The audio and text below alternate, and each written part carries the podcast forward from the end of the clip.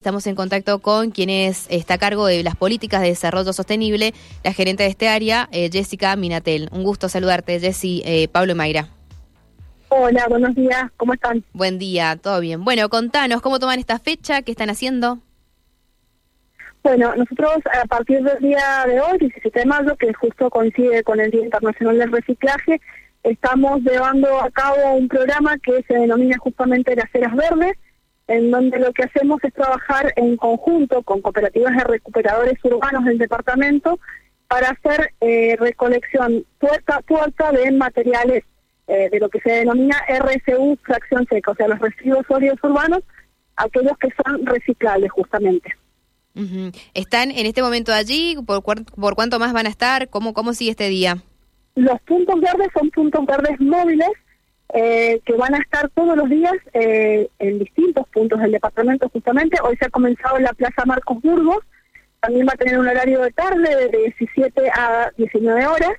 Eh, y además va a haber personas, recuperadores urbanos, que van a estar recorriendo el departamento con carros identificados, justamente para tal fin, haciendo recolección puerta a puerta todos los días. Eh, hoy día comenzamos con lo que es el centro cívico del departamento, pero se va a ir extendiendo todo el departamento esta recolección. Bien, Jessica, eh, ¿cómo puede llegar a, ser un, vecino que quiera eh, aportar en esta recolección de, productos?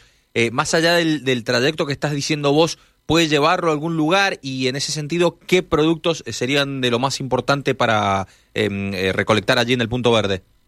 Bien, nosotros vamos a estar no solamente la Plaza Marcos, Marcos que es la plaza principal del departamento, sino en distintas plazas.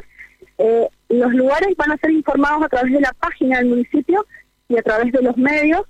Eh, y también vamos a tener una página, una fanpage del Centro Verde de las Heras, que es el lugar de trabajo de los recuperadores, y en donde se va a ir informando todos los días los lugares de estos puntos verdes y los recorridos. Además van a acceder a los datos del de, contacto, números de teléfono, email para aquellos vecinos que se quieran sumar para contactarnos y los chicos pasan a buscar en la movilidad que tenemos todo lo que son los residuos.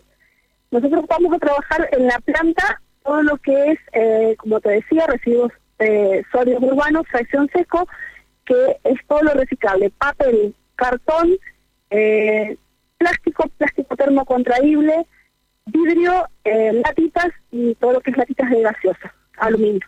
¿Qué pasa después con esos residuos? ¿Los llevamos hasta ahí y cómo, cómo sigue? ¿Cómo es el sistema?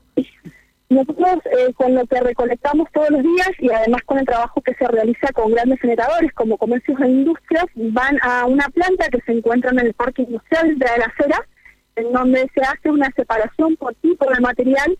Eh, obviamente se descarta aquello que, que no sea reciclable, que esté manchado, que esté húmedo, Luego se compacta y las cooperativas de recuperadores comercializan ese material que es con lo que se sostiene el programa, con lo que ellos ganan su sueldo. Mm. ¿Cuántas cooperativas hay y qué es lo que, bueno, cómo, están trabajando?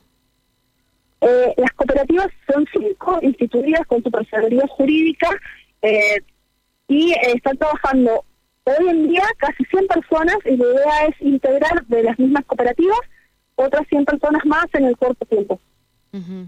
Bueno, eh, me imagino que, siguen con distintos proyectos, más allá de que justo es esta efeméride, en el resto del año, bueno, ¿cuál, ¿cuál es la planificación también para esta temática?